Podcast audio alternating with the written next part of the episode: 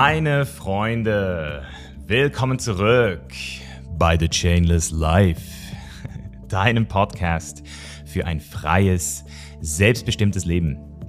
Hier spricht dein Host Misha und gemeinsam tauchen wir heute mal wieder in eine Solo-Episode ein, denn ich schulde euch noch was. Es ist schon zwei Monate her, aber so lange dauert es, bis man wirklich einen Event wie Burning Man integriert hat, sage ich jetzt mal, oder zumindest mal reflektiert hat und sich dann auch Gedanken gemacht hat, was kann ich jetzt hier noch mit dir teilen. Vielleicht kurzer Kontext, wenn du noch nie von Burning Man gehört hast, schau dir unbedingt äh, mal das Video an, das ich vor sechs Wochen auf YouTube gepostet habe. Dort gehe ich so ein bisschen auf das Was, das Warum und das Wie ein. Ich habe auch schon vor vier Jahren, als ich das erste Mal bei Burning Man war, 2018, so ein kleines äh, Dokumentationsvideo abgedreht, auch so ein bisschen, was man vor Burning Man alles so organisieren muss. Ich würde sagen, dass ich das aber heute alles ein bisschen anders sehe, auch ein bisschen entspannter ähm, und es äh, entsprechend jetzt auch nicht äh, ein Muss ist, um die Podcast-Folge heute zu verstehen. Aber wenn du wirklich noch nie von Burning Man gehört hast, hier nochmal ganz kurz.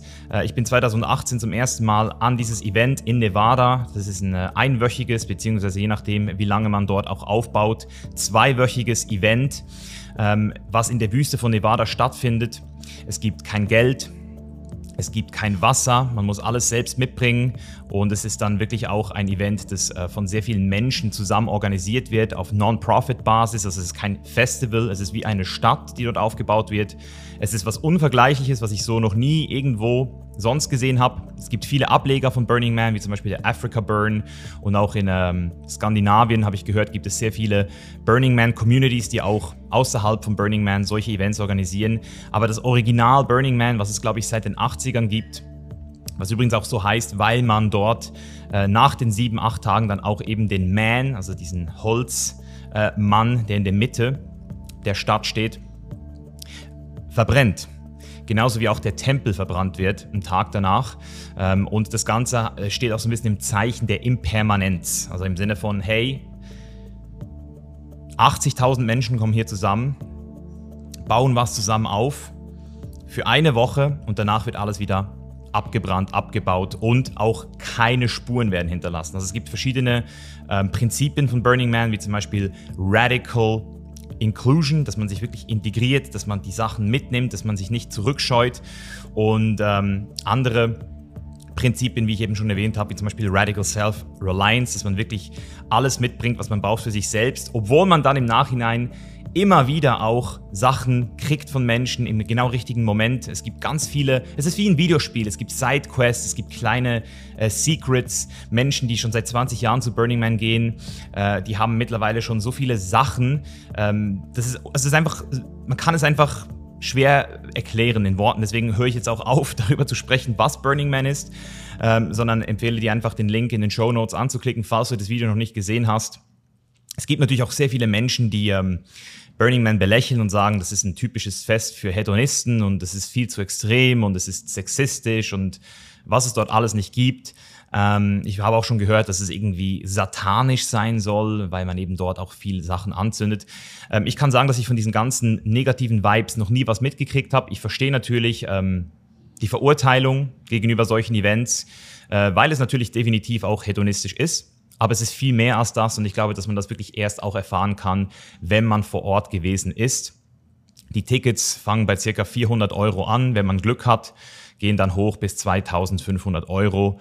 Ähm, und das Campen ist kostenlos, beziehungsweise es gibt auch Camps, in denen du dich dann eben entsprechend auch äh, anmelden kannst. Die kosten dann nochmal zusätzlich, aber du kannst auch einfach mit einem Zelt hingehen. Ich habe bisher wirklich immer sehr minimal gelebt bei Burning Man ähm, und habe entsprechend auch immer relativ wenig Geld ausgegeben, muss ich sagen. Also es ist nicht teuer. Es ist höchstens teuer, wenn man eben auch wirklich Luxus will oder wenn man halt auch noch die Reise nach Amerika dazu zählt, das Auto, das man auf jeden Fall mieten sollte. Ähm, also es kommen schon ein paar Kosten zusammen, aber dafür, was man kriegt, und da geht es jetzt auch so ein bisschen rein. Äh, es ist eben nicht nur Party, also das, was du auf YouTube gesehen hast vor sechs Wochen, das war so ein bisschen mehr Party, so ein bisschen mehr äh, Camp Life. Ähm, alle die Sachen, die halt auch super geil auf Kamera sind, die ganzen Art Cars, die, die Kunst, äh, die ganzen Menschen, die zusammenkommen, die ganzen High Vibes. Um das soll es jetzt heute nicht gehen direkt, sondern vielmehr eben um so fünf Learnings, die ich jetzt aus diesem Burning Man ganz spezifisch mitgenommen habe für mich, die mir auch wirklich nochmal gezeigt haben, ja, wer ich bin, wer ich nicht bin und wie ich eben auch nochmal zu einer besseren Version von mir selbst werden kann, wenn man das so sagen darf. Ja, auf jeden Fall. Also eine iterierte Version meiner selbst. Und deswegen würde ich jetzt auch sagen, fangen wir direkt an mit dem ersten großen Learning. Das hatte ich schon 2018 direkt gemerkt, als ich zum ersten Mal an den Burning Man gekommen bin und mir innerhalb von zehn Minuten den Fuß aufgeschnitten habe, aus Versehen. Und kurz davor äh, bei so einem kleinen ähm, Gewinnspiel mitgemacht habe, wo ich dann gezwungen wurde, nicht gezwungen wurde, aber ähm, das Gewinnrad oder dieses Glücksrad dann angezeigt hat, dass ich mich jetzt bücken muss für einen Spank. Also ich wurde gespankt und jeder, der mich persönlich kennt, weiß, dass ähm, es eine Sache gibt, die ich nicht sehr gerne mache und das ist mich zu unterwerfen. Und da hat mich Burning Man wirklich schon in den ersten zehn Minuten, als ich dort war, als ich äh, an, beim Playa lang herumgefahren bin, aus der Komfortzone gebracht und mir direkt eben auch gespiegelt, wo ich noch verknorzt bin, wo ich selbst eben noch mit meinem Ego zu strugglen habe.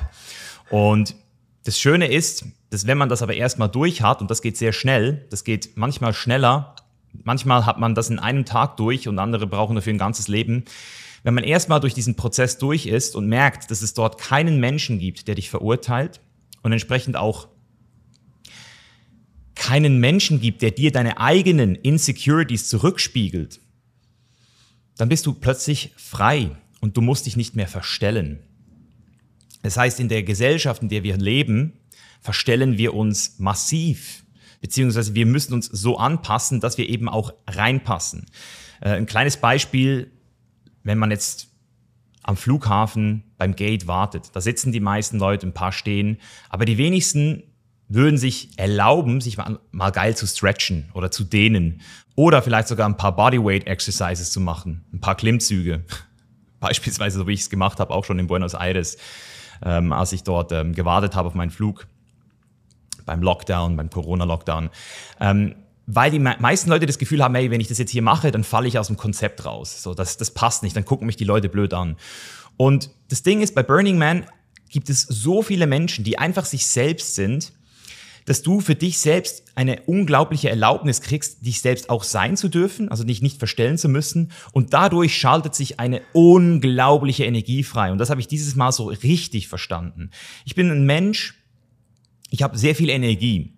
Aber je nachdem, wo ich bin, merke ich, dass ich weniger Energie habe als an anderen Orten. Besonders wenn ich in der Schweiz bin oder in Deutschland, habe ich das Gefühl, bin ich am Abend sehr schnell müde, zum Teil auch erschöpft.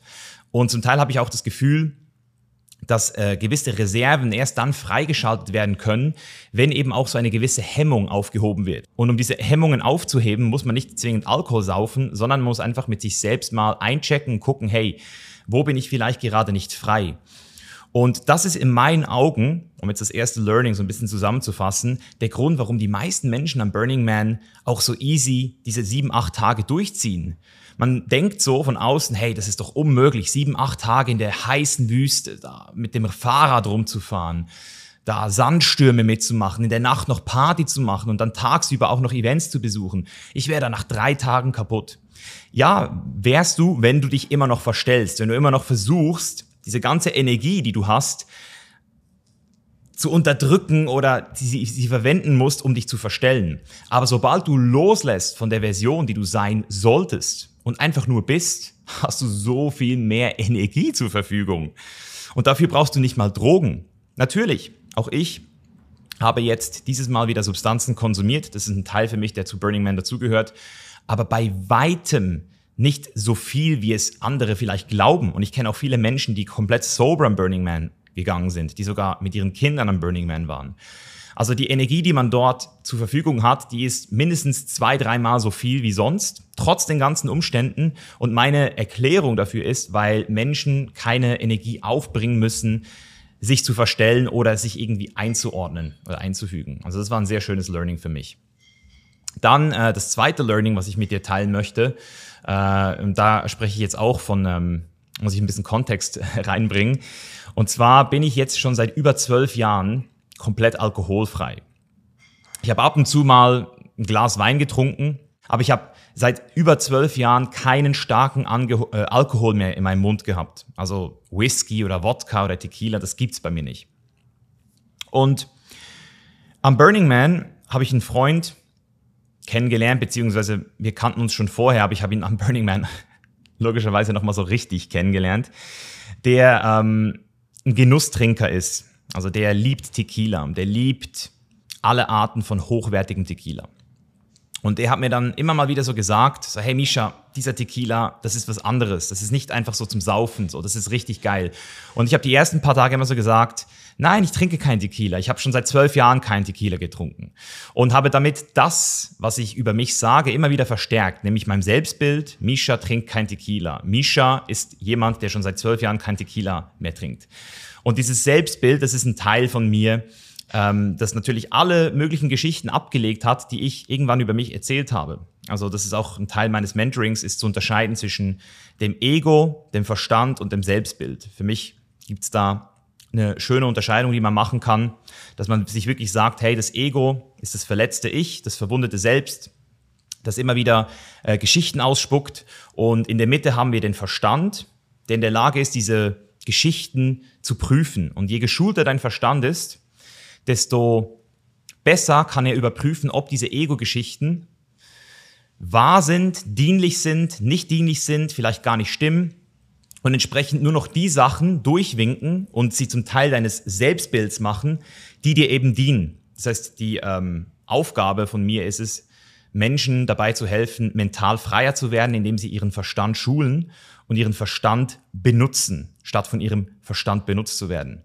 Wenn du dich für ein Mentoring mit mir interessierst, wenn du freier werden möchtest, Geld mit deiner Sache verdienen möchtest, die dich wirklich erfüllt, mit Menschen in Kontakt kommen möchtest, die diese Werte, die du in dir trägst, aber nicht leben kannst vielleicht, weil du Angst hast, bereits leben, dann empfehle ich dir auf jeden Fall auch mal den Link in den Show Notes anzuklicken oder uns bei chainislife.com slash mentoring zu besuchen. Wir starten auch zu Weihnachten eine ganz spezielle Runde.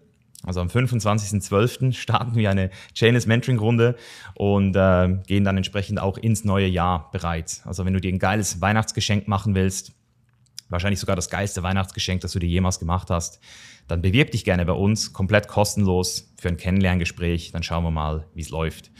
Und genau, das Ding ist, dass ich mittlerweile einen sehr geschulten Verstand habe und dann zum ersten Mal so realisiert habe in diesen Momenten, wo der Kollege äh, mich nicht, ich will mal nicht sagen, dass er mich versucht hat zu verführen, aber er war ein sehr guter Salesman und ich mochte ihn auch sehr und deswegen war er in der Lage, ohne es zu sagen,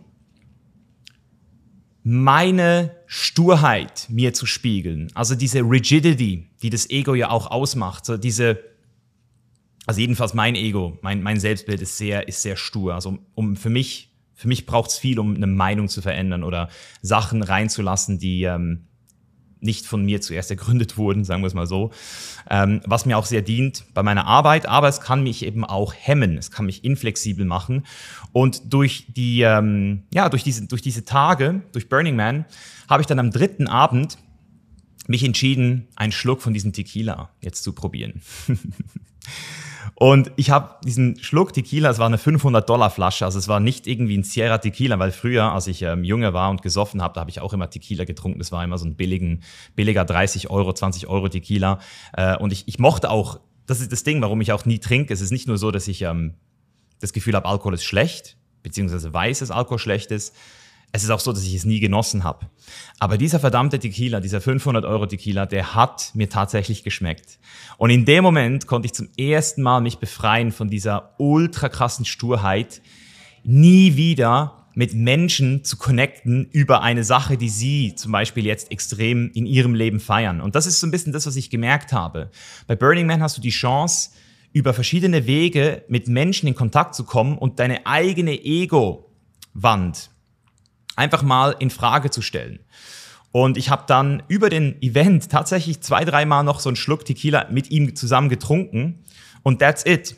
So. Deswegen bin ich jetzt kein Alki geworden und ich muss mich jetzt entsprechend auch nicht irgendwie verurteilen, sondern ich konnte diese Momente mit dem äh, Dan genießen zusammen, diesen, diesen kleinen Schluck Tequila zwei, dreimal mit ihm äh, genießen, eine schöne Verbindung haben und sogar entdecken, dass dass das wirklich geil ist, so auf Genussbasis ab und zu mal so ein kleines Schlückchen Tequila zu trinken. Er hat, er hat so gesagt, come on, bro, just, just wetten your lips. So hat er es gesagt. Come on, bro, just wetten your lips. Einfach nur so ein bisschen deine Lippen äh, anfeuchten. Und ich so, also, weißt du was, Mann? Jetzt fuck it, Mann. Ich, das, ist, das war so eine schöne Flasche, die hatte so ein richtig krasses Design. Und ironischerweise trage ich auch schon seit mehreren Monaten, jetzt seit fast einem Jahr, ein, ein T-Shirt, äh, was sogar äh, von einer Tequila-Marke ist. Das habe ich zu Weihnachten geschenkt gekriegt letztes Jahr von der Managerin von, von Dwayne Johnson, die ähm, der hat diese Tequila-Marke, keine Ahnung. Und ich, ich habe das Shirt einfach getragen, weil es ultra bequem ist und es mir auch steht. Und ähm, hatte am Anfang auch noch so Hemmungen, das zu tragen, weil ich gedacht habe, hey, ich bin doch gar kein Alki. Warum sollte ich jetzt Werbung für Tequila machen? Aber irgendwann habe ich dann realisiert, damals schon, dass das auch Bullshit ist, weil mir gefällt ja das T-Shirt. Ich muss ja deswegen äh, mich nicht schlecht fühlen, nur weil ich jetzt da, da Tequila draufsteht. Ähm, aber diese Gedanken sind einfach spannend. Das Ego sagt dir so, hey, wenn du jetzt Tequila auf dem T-Shirt hast, dann denken Leute, du trinkst. Und ich so, ja, und? Es ist so diese Befreiung, so im Sinne von Scheiß drauf, was irgendjemand annimmt. Das spielt eh keine Rolle. Wenn überhaupt jemand die, überhaupt diese Gedanken hat, dann bist es in der Regel nur du. Also meistens sind andere Menschen nur in deinem Kopf präsent. Das heißt, du sprichst eigentlich mit dir selbst aber stellst dir dabei Menschen vor, die irgendwas auf dich drauf projizieren. Also es ist sehr, sehr tricky und ich finde, am Burning Man hatte ich da wirklich nochmal die Chance, ähm, da sehr gut meine eigenen Ego Biases für mich zu untersuchen und habe dann eben, wie gesagt, losgelassen von dieser Rolle und bin jetzt befreit. Und seither habe ich auch tatsächlich ein paar Mal jetzt wieder Wein getrunken und ich merke einfach, hey, wenn ich Wein trinke am späten Nachmittag, am frühen Abend, ein halbes Glas, ein Glas, ist das auch für den Genuss ultra geil, es schadet mir nicht. Und es hat mich einfach ein bisschen freier gemacht. So, ich bin eh kein Profiathlet mehr und selbst wenn, also ich kenne genug Leute, die auch Alkohol trinken. Äh, ich würde weiterhin sagen, dass Alkohol die mit Abstand primitivste und, und ungesündeste Droge ist, die es gibt, weil du brauchst ganze Gramm, um etwas zu spüren, nicht Milligramm oder Mikrogramm. Und ähm, Alkohol ist auch statistisch gesehen nicht ungefährlich, nicht nur für dich nicht, sondern auch für dein Umfeld. Also du kannst auch sehr viel Fremdschaden anrichten, was diese Droge für mich weiterhin nicht zu einer wünschenswerten Substanz in meinem ähm, täglichen Gebrauch oder wöchentlichen oder jährlichen Gebrauch macht. Aber ich habe wieder Tequila getrunken und es hat sich super angefühlt. Kannst dich ja vielleicht auch mal reflektieren, wo du da ähm, so ein bisschen Sturheit in dir entdeckst. Ähm, genau. Dann ein weiteres Learning, was ich hatte, und das war auch ein super schönes Learning, äh, das habe ich auch schon in meinem Video so ein bisschen geteilt, ist diese Realisierung, was Burning Man eigentlich ist, wenn du es mal auf der Metaebene betrachtest. Also wir Menschen, wir haben diese Fähigkeit, eine Absicht zu kreieren. Eine klare Absicht, was wir wollen im Leben. Wir können Werte für uns definieren und dadurch unsere Absicht extrem, extrem verstärken. Eine positive Motivation daraus zu kreieren, zu sagen, hey, ich möchte mit diesem Wert mit dieser Absicht etwas erschaffen. So, das ist das Erste, was wir können. Dann, was wir auch können, ist, wir können unglaublich fokussiert arbeiten. Nicht alle, aber man kann es trainieren. Das ist nicht meine Arbeit, das ist die Arbeit von Christian Meyer, dem äh, Geschäftsführer von The Chain is Life und wenn du Probleme mit deinem Fokus hast, Probleme hast, Struktur in deinem Leben zu haben, wenn du das Gefühl hast, du verdienst zu wenig Geld, weil du äh, dich selbst nicht managen kannst, wenn du ungesund bist, wenn du dich gestresst und überarbeitet fühlst oder noch schlimmer, wenn du dich die ganze Zeit vertröstest und prokrastinierst, dann würde ich dir wirklich mal empfehlen, äh, chainislife.com slash FPC zu besuchen. FPC, Flow State Productivity Coaching. Denn äh, das hat mir damals wirklich den Arsch gerettet und ich wäre heute nicht der Misha, der ich wäre. Ähm, nicht nur finanziell hat es mir sehr viel gebracht, sondern eben auch äh, glückstechnisch. Also es hat wirklich Geld, Gesundheit und Glück bei mir nochmal extrem äh, optimiert. Und ich glaube auch Chain is Life als Unternehmen wäre heute nicht dort, wenn ich und die ganzen Mitarbeiter, unsere Teamkollegen dieses Coaching nicht auch gemacht hätten. Das heißt, Fokus multipliziert diese Intention nochmal. Und dann haben wir noch etwas, was auch Menschen nur machen können, und zwar selbstlos handeln. Das heißt, sich aus der Gleichung rauszunehmen und etwas nicht nur für sich selbst zu machen, nicht nur dieses egoistische Gehen, was uns hier hingebracht hat, das Überlebensgehen, sondern wir können das auch transzendieren und auch selbstlos werden.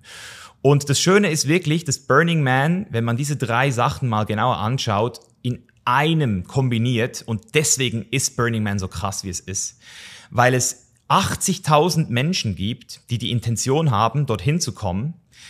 80.000 Menschen haben die Intention, etwas zurückzugeben und einige davon haben einen unglaublichen Fokus, etwas Krasses zu erschaffen.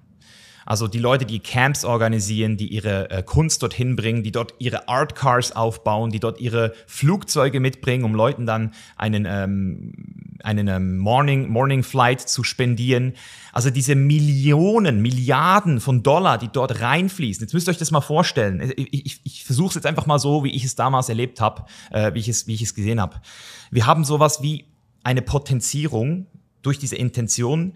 Aber wir haben ja auch dieses ganze Geld, das ja auch bereits durch Intention, Mehrwert und Fokus entstanden ist, zum Teil auch durch Selbstlosigkeit. Aber durch dieses ganze Geld, das akkumuliert wurde, haben wir bereits so einen krassen Wert, der schon ohnehin in Burning Man komplett Non-Profit reingebracht wird. Dann haben wir diese ganzen Künstler und DJs, die normalerweise Tausende Hunderttausende von Dollar kriegen in Vegas oder in Ibiza oder in Mykonos, um aufzulegen, die kommen dort alle for free hin. So, Monolink live, Mann, zum Sonnenuntergang. Bam! Und das alles wird einfach so über ein komplettes Jahr reingeballert in so eine, in so eine Cloud von Bewusstsein und daraus entsteht dann eine Woche oder acht Tage, wie man will, Burning Man für uns. Und diese Erkenntnis war einfach so krass für mich, so zu realisieren, was Burning Man eigentlich ist, wenn man es mal genau betrachtet, weil jeder hat irgendein Geschenk für dich, jeder ist gut drauf, jeder gibt dir zurück. Niemand geht an den Burning Man, um Geld zu verdienen. So, niemand geht dorthin, um zu netzwerken oder irgendwas zurückzukriegen. Jeder geht dorthin, um einfach dort zu sein, um dort abzuliefern, um dort entsprechend auch part of the fucking um, organism zu sein. Es ist wirklich wie so ein Organismus aus Liebe, aus Intention, aus ähm, Sexiness, aus Craziness, ähm, aus ähm, Savageness, aber natürlich eben auch einfach so, das muss man wirklich sagen, auch ultra krassem Mindset, weil sowas aufzubauen, das ist, ich habe schon viele Festivals gesehen, ich habe schon viele Sachen gesehen, aber das habe ich wirklich so noch nie gesehen. Also da gab es zum Beispiel im, im äh, Tempel, ähm, der Tempel ist übrigens für mich so der, der krasseste Ort gewesen dieses Jahr, den habe ich bisher immer so ein bisschen gemieden. Der Tempel, der wird auch abgefackelt, einen Tag nach dem äh, Mann, wo man wirklich nochmal die Möglichkeit hat, Abschied zu nehmen von jemandem, der gestorben ist. Äh, Tausende von Menschen kommen dort äh, hin und, und kleben dort Fotos von ihren verlorenen Menschen, Hunden, Katzen an, ähm, schreiben Sachen hin, ähm, spielen Musik, ähm, trösten sich gegenseitig. Ähm, also ich krieg gar Gänsehaut, wenn ich dran denke. Ich war dreimal dort dieses Mal. Ich habe einmal dort meditiert, habe jemanden gelauscht, der Hanged Pan gespielt hat, der auch irgendwas gerade durchgemacht hat. Wir haben uns danach in die Augen geguckt, drei, vier Minuten lang und einfach so eine unglaubliche Connection miteinander gehabt.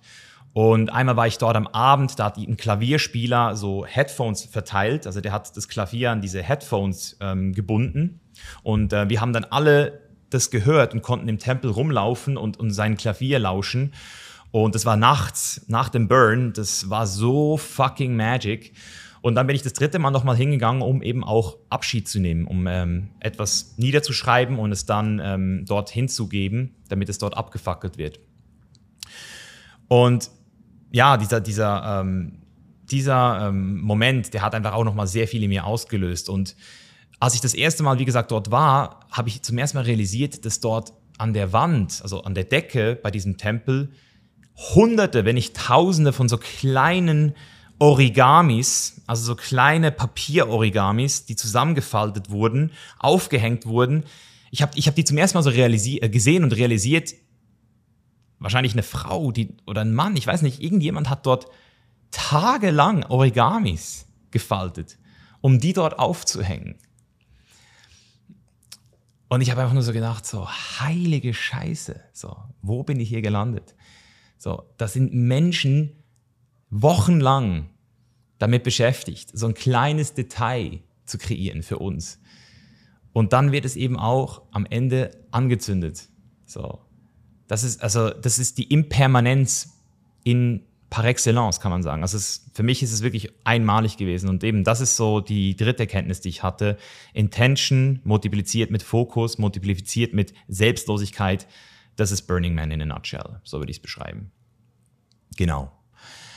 Ähm, ein viertes Learning, was ich hatte, das war auch ein spannendes Learning und hat auch für mich so ein bisschen den, den Kreis der letzten neun Monate geschlossen. Ich habe jetzt wirklich neun Monate lang auch hier auf dem Podcast sehr viele Menschen interviewt zum Thema Beziehungen, zum Thema Polygamie, Polyamorie, ähm, verschiedene Beziehungsmodelle, habe mit Sextherapeuten hier gesprochen und war selbst ja auch immer noch so ein bisschen auf der Suche nach dieser Antwort, so ja, was ist es denn jetzt so, was, was gibt es da draußen alles und was kann man alles entsprechend auch wirklich ähm, machen in einer Beziehung. Und das Schöne war, dass ich dort in dem Camp, in dem ich war, Saga Super Club. Shoutout an dieser Stelle auch an Julia und Scott, die das organisieren. Ähm, die zwei leben seit fünf Jahren in einer offenen Beziehung oder beziehungsweise wahrscheinlich länger, aber sie sind seit fünf Jahren verheiratet. Und das Ding ist, Kurze Unterbrechung in eigener Sache. Du hörst einen Podcast wie diesen, hast schon unzählige Bücher über Persönlichkeitsentwicklung gelesen, aber danach gehst du wieder in deinen normalen Alltag zurück, lebst in alten Verhaltensmustern und nichts verändert sich? Kommt dir das bekannt vor? Alleine durch Wissen geschieht keine Veränderung. Was es braucht, ist Unterstützung von Menschen, die bereits das Leben leben, von dem du aktuell noch träumst. Dafür haben wir das Chainless Mentoring ins Leben gerufen. Gemeinsam finden wir einen Weg, der es dir ermöglicht, deine innere Bestimmung zu finden, dein geiles Leben zu führen und endlich die Person zu sein, die du schon immer werden wolltest. Sichere dir jetzt über den Link oben in der Beschreibung oder auf chainislife.com slash mentoring ein kostenloses Kennenlerngespräch. Wir freuen uns auf dich. Ich habe zum ersten Mal verstanden, was es heißt, in einer gesunden äh, Beziehung zu leben, die nicht an irgendwelche Labels gebunden ist. Deswegen will ich auch gar nicht sagen, offene Beziehung, jetzt habe ich mich schon wieder selbst dabei ertappt. Aber sie haben auf jeden Fall in einer Beziehung gelebt, wo man nicht versucht hat, etwas krampfhaft vorzudefinieren, vorzubestimmen und in irgendeiner Weise äh, abzusichern. Und ich habe zum ersten Mal realisiert, was es heißt, wirklich gesund in einer Beziehung zu sein und trotzdem offen zu sein für, für alles, was da ist im Leben. Und das ist ähm, dieses Bild, das man manchmal so hat von, von Leuten, die in einer Poly-Beziehung leben und in einer offenen Beziehung immer so ist, ja, die haben dann immer irgendwelche Dates nebenbei oder die sind dann immer mit irgendwelchen anderen Leuten beschäftigt oder haben irgendwelche ähm, Probleme, dass sie so äh, sind oder ähm, also viele Vor Vorurteile haben wir hier auf dem Podcast die letzten zwölf Monate auch sehr stark debunked. Aber es waren trotzdem immer noch immer so, so, so Infragestellungen bei mir in, in, meinem System. So, ja, was ist es denn jetzt? Geht es wirklich? Und ähm, was ist denn wirklich ähm, los? Also man sieht ja nie in eine Beziehung hinein. Das ist ja das Spannende. Also wir können immer von außen Beziehungen betrachten äh, und denken, boah, die, die leben ein richtig gutes Leben, die haben es gecheckt. Aber am Ende wissen es nur die zwei. So, oder nicht mal, manchmal wissen es nicht mal beide voneinander, was sie wirklich glauben. Aber in der Regel, wenn man eine richtig gute Beziehung führt, dann weiß man zwischen beiden Personen, wo man gerade ist. Ähm, man ist ja auch nicht für sein Glück gegenseitig verantwortlich. Das heißt, manchmal ist es ja dann auch so, dass man nach zehn Jahren Beziehung plötzlich sich wiederfindet und unglücklich ist. Und das hat gar nichts mit dem Partner zu tun. Und äh, der Partner ist dann entsprechend auch hilflos oder, versteht die Welt nicht mehr, was es jetzt los ist. Äh, und dann kommt es zum Beispiel eben auch zu Trennungen manchmal. Das, das ist sehr spannend, wie Beziehungen funktionieren oder nicht funktionieren. Also das habe ich jetzt wirklich verstanden, dass das, ähm, das ist einfach, da gibt es keine Blaupause. So, es gibt, also wenn dir jemand irgendwie erzählt, so, hey, ich habe die Blaupause für die perfekte Beziehung, ähm, würde ich, würde ich nicht glauben, würde ich nicht kaufen. So, Bullshit. Es ist einfach, ähm, komplexer. Und ich habe aber trotzdem durch diese Woche mit diesen Menschen gesehen, um was es wirklich geht. Es geht darum, zu erlauben, und zwar damit auch das Wollen zu erlauben. Das heißt, wir haben diese, diese zwei Gegensätze, so etwas erlauben, Vertrauen, aber gleichzeitig auch dieses Wollen, so nicht, nicht, nicht ähm, zu unterdrücken. Und das ist eine offene Beziehung oder sagen wir mal eine chainless Beziehung, so wie ich es jetzt sagen würde. Also eine, eine Beziehung, die wirklich chainless ist, die hat diesen perfekten Mittelweg zwischen Erlauben und Wollen gefunden. Und das heißt, dass der Mann ganz klar, und genau deswegen ist er auch sexy für die Frau, sein Wollen offenlegt, zeigt, verkörpert, aber gleichzeitig auch erlaubt, in die Beziehung, in die Liebe zu fallen und entsprechend eben auch der Frau die Erlaubnis gibt, sich fallen zu lassen. Und dadurch, dass die Frau sich erlaubt, sich fallen zu lassen und dem Mann vertraut, hat der Mann auch viel weniger Neediness, viel weniger Incentives, irgendwie rumzuhuren oder zu betrügen oder eine Affäre zu haben. Das heißt, ich habe diese, diese Dynamiken gesehen und ich glaube, zu verst verstanden zu haben, wie ich in Zukunft eine Beziehung führen möchte und werde auch. Also ich, ich sehe jetzt die Frau, die es braucht an meiner Seite, die in der Lage ist, es zu halten. Und ich sehe auch, warum es in meiner letzten Beziehung deswegen definitiv nicht geklappt hat. Also ich habe der Kreis meiner letzten Beziehung, die letzten offenen Fragen, die haben sich geschlossen und ich kann sehr viel Verantwortung für mich übernehmen.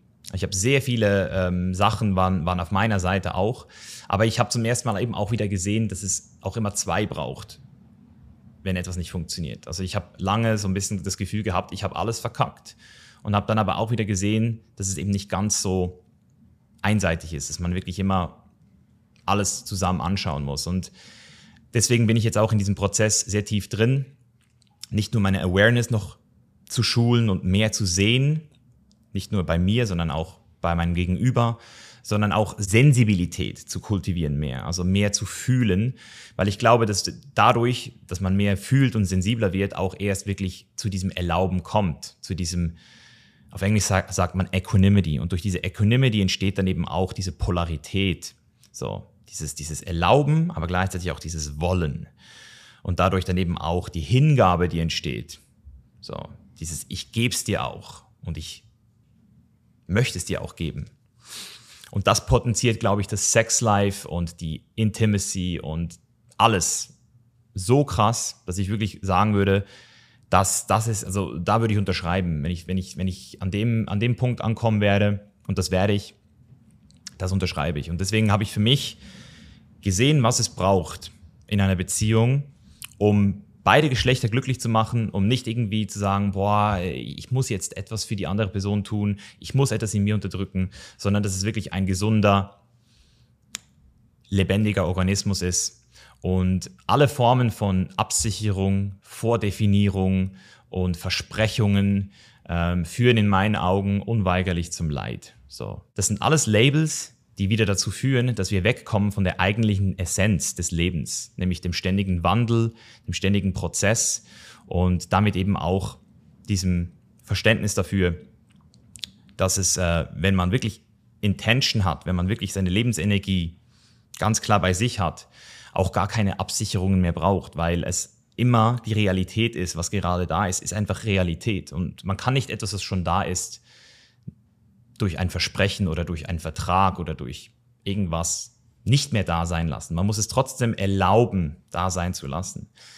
Und das ist so ein bisschen der, der Knackpunkt. Und deswegen habe ich ähm, durch diese Beziehung, fünf Jahre Ehe, ähm, habe ich einfach nochmal gecheckt, so, aha, okay, das ist es. So Spiciness, Commitment, wenn man sagen will, oder ich sage lieber Intention, Absicht. Das ist noch ein bisschen realer als Commitment. Commitment ist immer noch ein Konzept, aber eine Intention, das siehst du in dem Moment, wo sie da ist. Und das ist wunderschön. Das ist ähm, der Grund, warum ich jetzt auch genau weiß, wie ich mein Buch nächstes Jahr schreiben werde.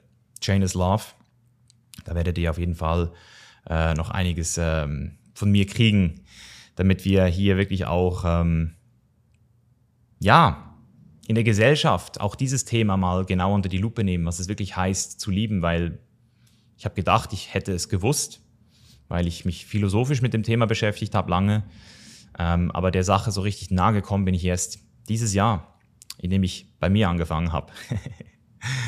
Yes. So, und jetzt noch ein letztes kleines Learning. Äh, abschließend, was ich auch super schön fand, ist die Realisierung, dass die Menschen, die einen leichten Schaden haben, die spannendsten Menschen sind.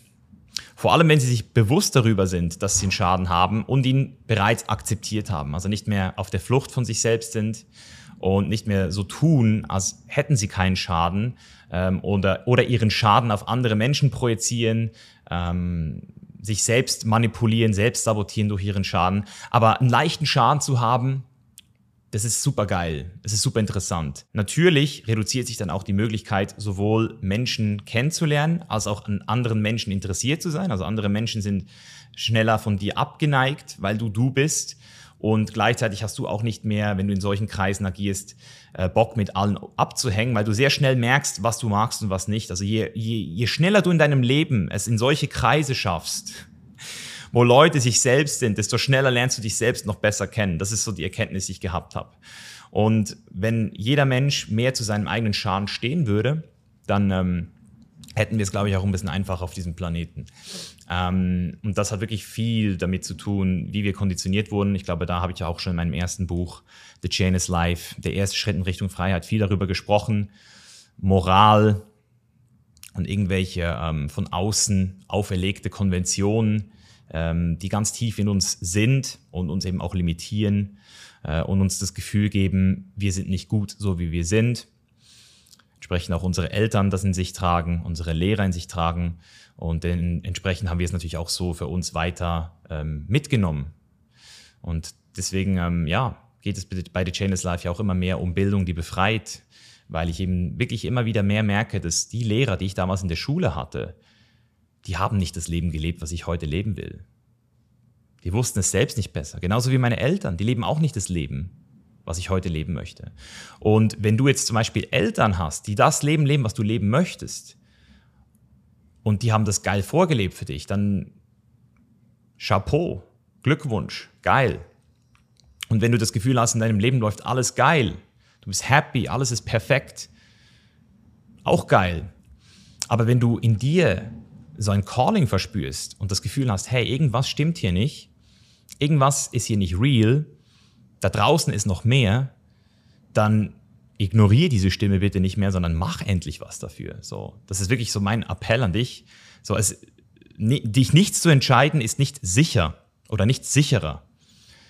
Die Konsequenzen werden einfach herausgezögert. Das heißt, wenn du jetzt nichts tust, wirst du einfach mit 30, 40, 50 die Konsequenzen kriegen. Und wenn du jetzt etwas riskierst und endlich mal aus deinem Comfort Zone Loch rauskommst, hast entsprechend auch die Chancen, wirklich jetzt bereits mit dem Leben in Verbindung zu kommen wieder und, und dich wirklich mal selbst kennenzulernen, deine eigene Wahrheit in dir zu ergründen, sie nach außen zu tragen, deine wahren Werte zu leben und dann eben auch die geilsten Menschen anzuziehen, den geilsten Job für dich anzuziehen, mehr Geld für dich anzuziehen, im besten Fall auch, mehr Zufriedenheit ganz bestimmt, mehr Bestimmung, mehr Purpose. Und bei mir hat alles damals mit den richtigen Lehrern und den richtigen Menschen angefangen. Und das waren eben nicht die Leute in der Schule, sondern das ist dann nach der Schule passiert. Und hier fange ich jetzt auch an und gebe das wieder zurück. Chain is Life, Bildung, die befreit. Du weißt Bescheid. Link ist in der Beschreibung. Check's ab. Wir haben mittlerweile nicht nur das Mentoring von mir, sondern eben auch Coachings, die dir helfen können, die Sachen zu integrieren, die du brauchst für dein geistes, freistes und vor allem selbstbestimmtes Leben. Und ähm, das bringt dich dann vielleicht auch an den Burning Man irgendwann. Who knows? Vielleicht auch nicht. Aber das sind auf jeden Fall die Erkenntnisse, die ich hatte. Und ich hoffe, es hat dir gefallen und du konntest einiges drauf mitnehmen. Und vielleicht sehen wir uns ja nächstes Jahr dann auch wieder dort. Der Felix hat es ja schon geschafft. Äh, einer meiner Kunden hat mir das Ticket ähm, gegeben, also beziehungsweise mir verkauft, weil sein Kollege abgesprungen ist. Bin ich froh natürlich gewesen, ähm, dass das Universum hier für mich gesorgt hat. Und abschließend kann ich sagen, ähm, Burning Man war jedes Mal ein krasser Widerstand. Also bevor ich gehe an Burning Man, war ich immer so, boah, fuck, so viel Aufwand, so viel Incomfort, so viel Unsicherheiten. Wird es dieses Mal auch wieder so geil? Wird es dieses Mal geil im, überhaupt beim ersten Mal? Ähm, was wird alles schief gehen? Also man hat tausende verschiedene Gründe, nicht zu gehen. Und deswegen gehen die meisten ja auch nicht. Aber sobald man einmal dort ist und sich darauf einlässt, boom, geht's los. Und dieser Podcast sollte dir so ein kleines Fünkchen mitgegeben haben, warum das so sein könnte. Alright, ich bin raus. Besten Dank und bis nächste Woche. Dein Mischer. Peace out. Hey, bevor du jetzt abhaust, eine wichtige Frage. Hast du durch diese Episode in irgendeiner Weise Mehrwert für dich generieren können oder hat sie dich unterhalten oder zu neuen Erkenntnissen gebracht? Dann tu mir einen Gefallen und gib mir 15 Sekunden deiner Zeit und bewerte den Chainless Life Podcast jetzt in deiner App mit einer 5-Sterne-Bewertung. Ob das Apple Podcast, Spotify oder eine andere App ist, spielt keine Rolle, aber dein Support zählt, denn Support ist kein Mord. Ich bedanke mich jetzt für jeden, der sich diese 10 bis 15 Sekunden genommen hat und wenn du mehr über unseren heutigen Gast, über mich oder The Chain is Life erfahren möchtest, dann check auch unbedingt die Links in den Show Notes ab. Dort findest du nämlich unter anderem auch einen Link zu unserem neuen Freiheitstest, in dem du innerhalb von 7 Minuten herausfinden kannst, wie frei du wirklich bist. Besten Dank und wir hören uns nächste Woche wieder. Dein Mischa. Peace out.